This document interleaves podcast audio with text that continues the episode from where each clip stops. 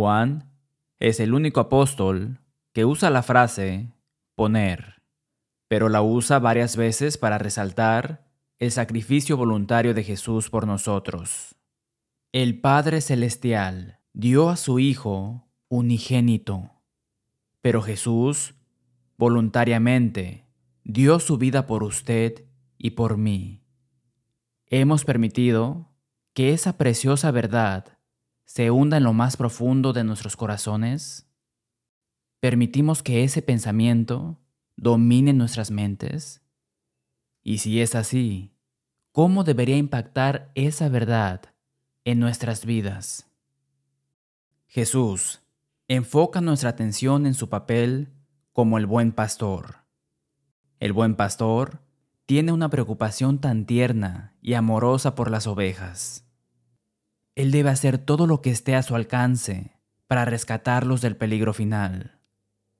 Note que Él dice en Juan capítulo 10 versículos 11 al 18, que Él da su vida por las ovejas una vez, mientras menciona cuatro veces que Él pone su vida. Yo soy el buen pastor. El buen pastor su vida da por las ovejas. Así como el Padre me conoce, y yo conozco al Padre, y pongo mi vida por las ovejas. Juan capítulo 10 versículos 11 y 15. Oh, ahora, Pilato pensó que él tenía el poder de crucificar a Jesús. Herodes pensó que él tenía el poder. Los principales sacerdotes, los escribas y los fariseos pensaban que ellos tenían el poder a través de la manipulación. Y ciertamente, la multitud que gritaba, Crucifícalo. Pensaron que tenían el poder. Pero no se pierda esta verdad. Ninguno de ellos tenía el poder de matar al Hijo de Dios, el Creador y sustentador del universo, aquel que les permite tomar su próximo aliento. Pilato, Herodes, los principales sacerdotes, todos ellos juntos no podían quitarle la vida a Jesús sin su permiso. Verá, Él desinteresadamente, sacrificadamente, entregó su vida de la manera más humillante y torturosa, porque sabía que era la única manera de redimirnos de nuestros pecados. Mi vida di por ti después de nuestro himno. Los judíos entendieron el sacrificio. Cuando Jesús entregó su vida, el historiador judío Josefo informa que 2.500 corderos de la Pascua fueron sacrificados en Jerusalén entre la hora novena y undécima, o 3 a 5 pm. Eso permitió solo el tiempo suficiente para matar 18.000 corderos en el templo. El resto fueron asesinados en hogares judíos. La muerte de Jesús fue diferente. No fue pasiva como la masa de corderos de cuatro patas, que no tenían voz en el asunto. Jesús, mientras tanto, murió activa y decididamente. David Ellen escribe, hay un cuadro famoso de un gran artista, de un ángel de pie junto a la cruz de Cristo. Con sus dedos está palmando las puntas afiladas de las espinas que habían traspasado la frente del Salvador, y en su rostro hay una gran mirada de maravilla y asombro. El ángel no puede comprender la maravilla de ese amor. De hecho, nadie puede comprender completamente tal amor. Jesús dice, Nadie tiene mayor amor que este, que uno ponga su vida por sus amigos. Juan capítulo 15, versículo 13.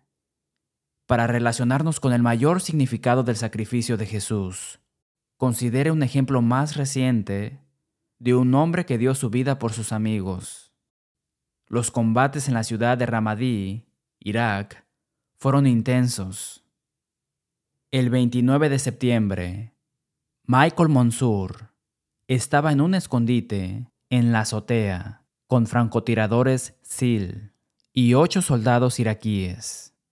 Después de que las escaramuzas entre estadounidenses y combatientes enemigos se prolongaron durante todo el día, los residentes de Ramadí bloquearon las carreteras y advirtieron a Al Qaeda que las fuerzas estadounidenses estaban adentro. La mezquita local emitió un llamado a luchar contra los estadounidenses. Desde su posición, en un afloramiento del techo, el líder del equipo SEAL, el teniente comandante Michael Serrail, recordó que una granada enemiga sobrepasó el borde de la pared. Apenas pasó la pared y golpeó a Mikey justo en el pecho. Serrail explica que entre él, Monsur y su compañero Sil, Doug Wallace, Mikey probablemente tenía la mayor posibilidad de sobrevivir. Todo lo que él tenía que hacer era girar en la otra dirección, saltar, y habría vivido. Pero debido al carácter de Mikey y su rápido tren de pensamiento, sabía que si elegía la autoconservación, Doug y yo probablemente pereceríamos. Monsur se arrojó sobre la granada para absorber la explosión con su cuerpo, sacrificándose para salvar a Serrail iguales de la muerte. Imagine ver lo que quedó de su camarada después de que se zambulló en una granada para salvarle. Luego imagine sus pensamientos contradictorios de aprecio y culpa mientras la vida desaparece del cuerpo destrozado y ensangrentado de Monsur. Angustioso, pero un pensamiento más profundo de estos Navy SEALs. Él murió para que yo pudiera vivir. Por supuesto, Monsur fue debidamente conmemorado. No era sin pecado como Jesús, y murió solo por sus dos compañeros SEALs. Pero esos hombres nunca jamás olvidarán ese sacrificio. Ese sacrificio nunca sería aburrido o, oh bueno, para ellos. Considere la extensión de los memoriales a Monsur, el único SEAL que recibió la medalla de honor en la guerra de Irak. En el funeral, otros SEALs se quitaron las insignias del tridente y las colocaron encima del ataúd. Tantos SEALs lo hicieron que el ataúd parecía estar cubierto de oro. Otros memoriales. USS Michael Monsur, un destructor de misiles guiados, una instalación de entrenamiento SEAL cerca de San Diego, recibió su nombre. Michael A. Monsur, Batallón. Estadio Memorial, Michael Monsur. Monsur entregó su vida, pero por supuesto, su sacrificio está muy por debajo del sacrificio de Jesús. Monsur sufrió durante 30 minutos. Jesús soportó la tortura durante seis horas, sin contar los abusos previos a la crucifixión. Dado que el memorial sagrado de Jesús es mucho más significativo, los creyentes deben estar ansiosos por observar su memorial sagrado, la Cena del Señor, cada primer día de la semana. La iglesia primitiva no lo descuidó. Lucas nos recuerda el primer día de la semana, reunidos los discípulos para partir el pan. Hechos capítulo 20 versículo 7. Los primeros escritores cristianos dan fe de la perpetuidad de este memorial semanal. Si bien la Cena del Señor fue fundamental para los servicios religiosos semanales en el Día del Señor. En muchos lugares hoy en día, la única forma en que Jesús pidió específicamente ser recordado se omite en los servicios. Recuerde lo que dijo Jesús al instituir la cena del Señor. Haced esto en memoria de mí. Mire todas las otras actividades en muchos servicios de la iglesia, mientras que el memorial de Jesús a menudo se descuida. Las escrituras dejan claro que el cristiano es un soldado en un tipo diferente de guerra, una batalla por los corazones y las almas eternas de hombres y mujeres. Segunda de Corintios capítulo 10 versículos 4 y 5. Porque las armas de nuestra milicia no son carnales, sino poderosas en Dios para la destrucción de fortalezas derribando argumentos y toda altivez que se levanta contra el conocimiento de Dios. El apóstol Pablo escribió de manera similar a la iglesia en Éfeso. Por lo demás, hermanos míos, fortaleceos en el Señor y en el poder de su fuerza. Vestíos de toda la armadura de Dios, para que podáis estar firmes contra las acechanzas del diablo, porque no tenemos lucha con sangre y carne, sino contra principados, contra potestades, contra los gobernadores de las tinieblas de este siglo, contra huestes espirituales de maldad en las regiones celestes. Por tanto, tomad toda la armadura de Dios, para que podáis resistir en el día malo y habiendo acabado todo, estar firmes. Efesios capítulo 6 versículos 10 al 13.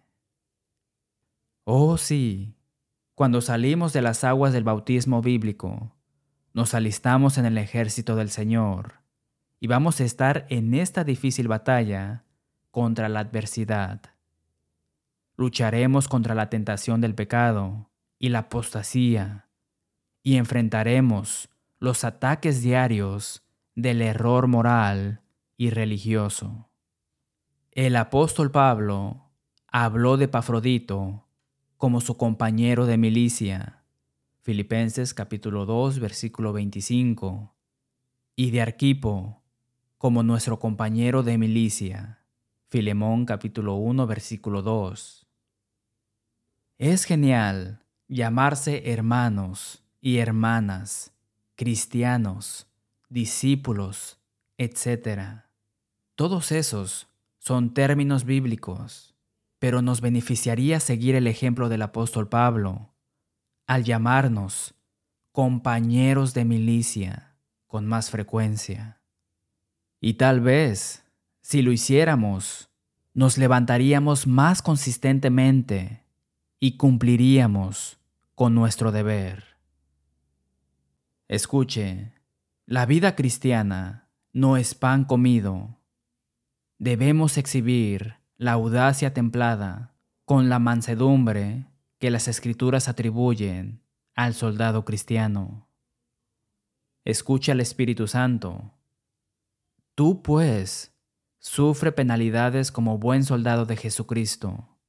Ninguno que milita se enreda en los negocios de la vida a fin de agradar a aquel que lo tomó por soldado. Segunda de Timoteo capítulo 2 versículos 3 al 4. Este pasaje me recuerda al himno espiritual, Soldados que luchan duro. Señor, soy un soldado que lucha duro en el campo de batalla. Tengo un casco en mi cabeza y en mi mano una espada y un escudo. Tienes que caminar bien y hablar bien, y cantar bien, y orar bien en el campo de batalla.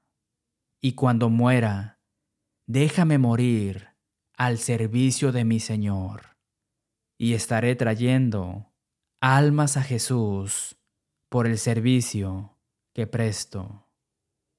En un ejercicio dado, los soldados protegen a los ciudadanos de un país de los enemigos extranjeros. En el ejército del Señor, sin embargo, los soldados se protegen a sí mismos y a sus semejantes de Satanás. Y por supuesto, cuando Satanás toma como rehenes a sus semejantes, los soldados del ejército del Señor se esfuerzan por liberarlos de las garras del enemigo invisible.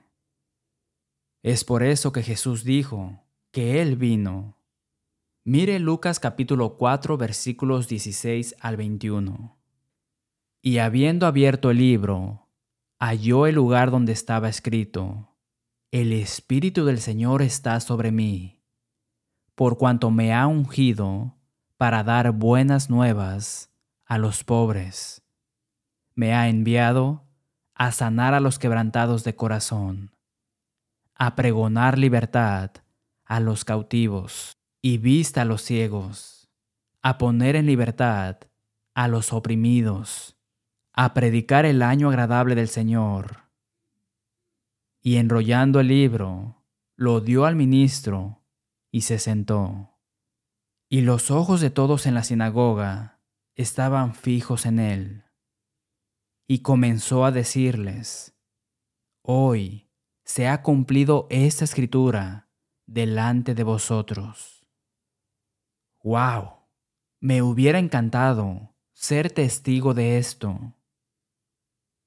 Jesús vino a proclamar libertad a los cautivos. Si usted no es cristiano, por favor comprenda, Jesús vino a liberarle de las garras de Satanás. Ahí es precisamente donde Jesús quiso que el soldado cristiano ayudara cuando emitió la gran comisión.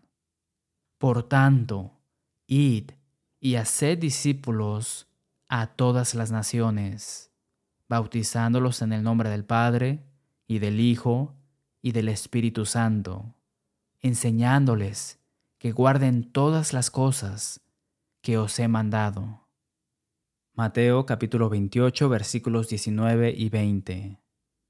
El soldado cristiano tiene tanto trabajo que hacer. Una vez más Jesús dijo, Si vosotros permaneciereis en mi palabra, seréis verdaderamente mis discípulos, y conoceréis la verdad, y la verdad os hará libres. Juan capítulo 8 versículos 31 y 32. Lamentablemente, algunos de los prisioneros de guerra de Satanás no se dan cuenta, o al menos no reconocen su situación. Algunos judíos respondieron a la generosa oferta de libertad espiritual de Jesús. Linaje de Abraham somos y jamás hemos sido esclavos de nadie. ¿Cómo dices tú, seréis libres? Jesús les respondió, De cierto, de cierto os digo, que todo aquel que hace pecado, esclavo es del pecado. Juan capítulo 8 versículos 33 y 34. Amigos, antes de que Jesús pueda ayudarles, antes de que Jesús pueda liberarles, deben encontrar la humildad para admitir que han sido llevados cautivos, que han pecado. Después, los soldados del ejército del Señor deben soportar durezas porque enfrentamos grandes adversidades durante toda nuestra vida. ¿Alguna vez ha notado que la forma en que se desempeña un equipo de fútbol americano de la escuela secundaria o la universidad tiene mucho que ver con si es el equipo local o el equipo visitante? Es mucho más fácil rendir al máximo de tu capacidad cuando la multitud te está animando, cuando sabes que los que te rodean te están apoyando. Pero entonces, ¿qué pasa cuando la multitud te abuchea, grita obscenidades y te avientan objetos? Lo mismo es cierto en la vida cristiana. Es fácil vivir bien, alabar a Dios y sonreír por ser cristiano cuando estás rodeado de otras personas que son devotas de Cristo. Pero ¿qué pasa cuando no estás con el equipo de casa? ¿Qué pasa cuando estás rodeado de personas que te evitan, se burlan de ti y gritan con ira cosas odiosas sobre ti, como homófobo, legalista, imponente con Biblia? ¿Cómo lidia con la adversidad?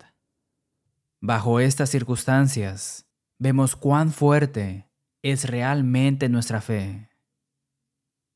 Cuando estaba de pie ante Jesús y rodeado de sus compañeros apóstoles, en Juan capítulo 13 versículos 37 y 38, el apóstol Franco habló un buen juego. Le dijo Pedro, Señor, ¿por qué no te puedo seguir ahora? Mi vida pondré por ti. Jesús le respondió, ¿Tu vida pondrás por mí? De cierto, de cierto te digo, no cantará el gallo sin que me hayas negado tres veces. Aquí hay un punto importante relativo a nuestra discusión. La mayoría de los cristianos conocen Juan capítulo 3 versículo 16. Pero ¿cuántos conocen Primera de Juan capítulo 3 versículo 16? En esto hemos conocido el amor, en que Él puso su vida por nosotros. También nosotros debemos poner nuestras vidas por los hermanos. Ahora bien, una cosa es que el Señor nos diga, que nos amemos, que nos sirvamos, que oremos unos por otros, que nos consideremos, que nos animemos, que nos perdonemos, que nos toleremos, etc. Pero ¿qué pasa cuando el Espíritu Santo nos dice que ponga mi vida por mi hermano o hermana? ¡Wow! Ahora, eso aumenta nuestra responsabilidad. La palabra griega traducida como debemos implica una obligación moral, una deuda que tenemos porque Jesús murió por nosotros. El tiempo presente indica que debemos dar nuestras vidas diariamente por nuestros hermanos. Note que Jesús no dijo que pongas tu vida por tus hermanos si son parientes. Él no dijo que pusieras tu vida por tus hermanos favoritos o por los hermanos que son más fáciles de amar. Con razón, el Espíritu nos dice que soportemos las dificultades como buenos soldados de Jesucristo. Esto es difícil, pero cuando entiendo y estoy preparado para obedecer el mandato de dar mi vida por un hermano. Eso debería hacer que sea más fácil dar los pasos menos extremos, pero desafiantes, unos por otros. ¿No es esto de lo que Jesús estaba hablando? En Mateo capítulo 16, versículo 24. Si alguno quiere venir en pos de mí, niéguese a sí mismo y tome su cruz y sígame. ¿No es este el mensaje del Espíritu Santo en Romanos capítulo 12 versículo 1? Así que hermanos, os ruego por las misericordias de Dios, que presentéis vuestros cuerpos en sacrificio vivo, santo, agradable a Dios, que es vuestro culto racional. Sí, disfrutemos la belleza del amor de Dios al permitir que Jesús muriera por nosotros. Pero como dice el himno clásico, hay una cruz para todos y hay una cruz para mí. Jesús dio su vida por nosotros y pidió que estemos preparados para dar nuestras vidas unos por otros. No anticipo la necesidad de dar mi vida por un hermano esta semana. Tampoco espero que le pidan a usted que lo haga. Pero tendré que hacer sacrificios menores. Y cuanto más maduro soy en la fe, más sacrificios espera el Señor que haga. Tú determinas dónde te pone eso. Si eres solo un bebé en Cristo, se esperará menos de ti. Los soldados en el ejército del Señor tendrán que dedicar tiempo para ayudar de varias maneras con la misión del reino. Tengo que dedicar tiempo personal, mi tiempo, para el bienestar de mis hermanos y hermanas. Algunas de las cosas que quizás tengamos que dejar. Teléfonos celulares, juegos de pelota, audífonos, salidas, Facebook, Twitter, videojuegos, cualquier actividad ajena al reino que interfiera con su ayuda a un hermano o hermana en necesidad. Permítame compartir una breve lista de formas en que puede invertir tiempo, orar, visitar, enviar mensajes de texto, llamar, escuchar, etc. Usted puede ampliar la lista. Ser un buen soldado en el ejército del Señor significará que tendré que renunciar a la conveniencia, tendré que dejar los intereses personales temporalmente. Puede que tenga que hacer muchos viajes inconvenientes. Esto puede aumentar la artritis y los dolores de cabeza u otras dolencias físicas. Tendré que dejar la comodidad porque algunos tipos de servicio y algunas conversaciones son incómodas y desagradables. Seamos realistas. Es incómodo morderse la lengua cuando un cristiano inmaduro se comporta o habla de manera inapropiada.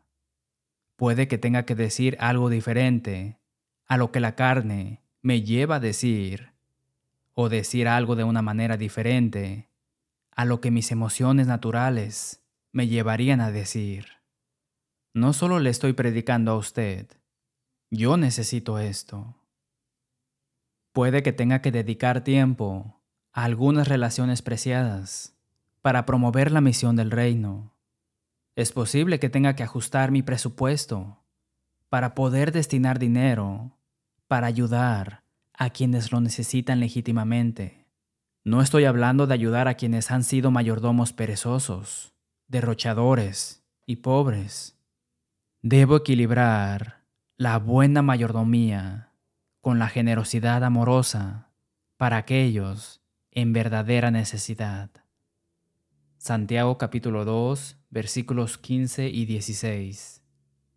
Y si un hermano o una hermana están desnudos y tienen necesidad del mantenimiento de cada día, y alguno de vosotros les dice, Id en paz, calentaos y saciaos, pero no les dais las cosas que son necesarias para el cuerpo, ¿de qué aprovecha? Permítame recordarle, hermano, hermana, cuando salió de las aguas del bautismo, se alistó en el ejército del Señor. Usted es un soldado y el Señor le necesita desesperadamente para que esté en su puesto de servicio. Y esto significa que así como el Navy SEAL Monsur estuvo dispuesto a dar su vida por sus dos camaradas. Y así como Jesús estuvo dispuesto a dar su vida, no por un par de personas, sino por todo el mundo, incluyéndole a usted. Así que debe estar dispuesto a dar su vida por sus hermanos y hermanas. Va a tener que dejar su pecado si no es cristiano. Va a tener que dejar su obstinado orgullo y confesar que Jesucristo es el Hijo de Dios. Debe ser bautizado para la remisión de los pecados. Tal vez necesite dejar una doctrina falsa. Póngase en contacto con nosotros para que podamos ayudar. Quédese con nosotros para obtener una copia de este mensaje después de nuestro himno. Gracias por ver y sintonizar dejando que la Biblia hable. Esperamos que haya escuchado a Dios hablarle a través de las Escrituras. Si desea obtener una copia gratuita del número 1406, Mi vida di por ti, o nuestro curso de estudio bíblico gratuito, por favor, llámenos o escríbanos.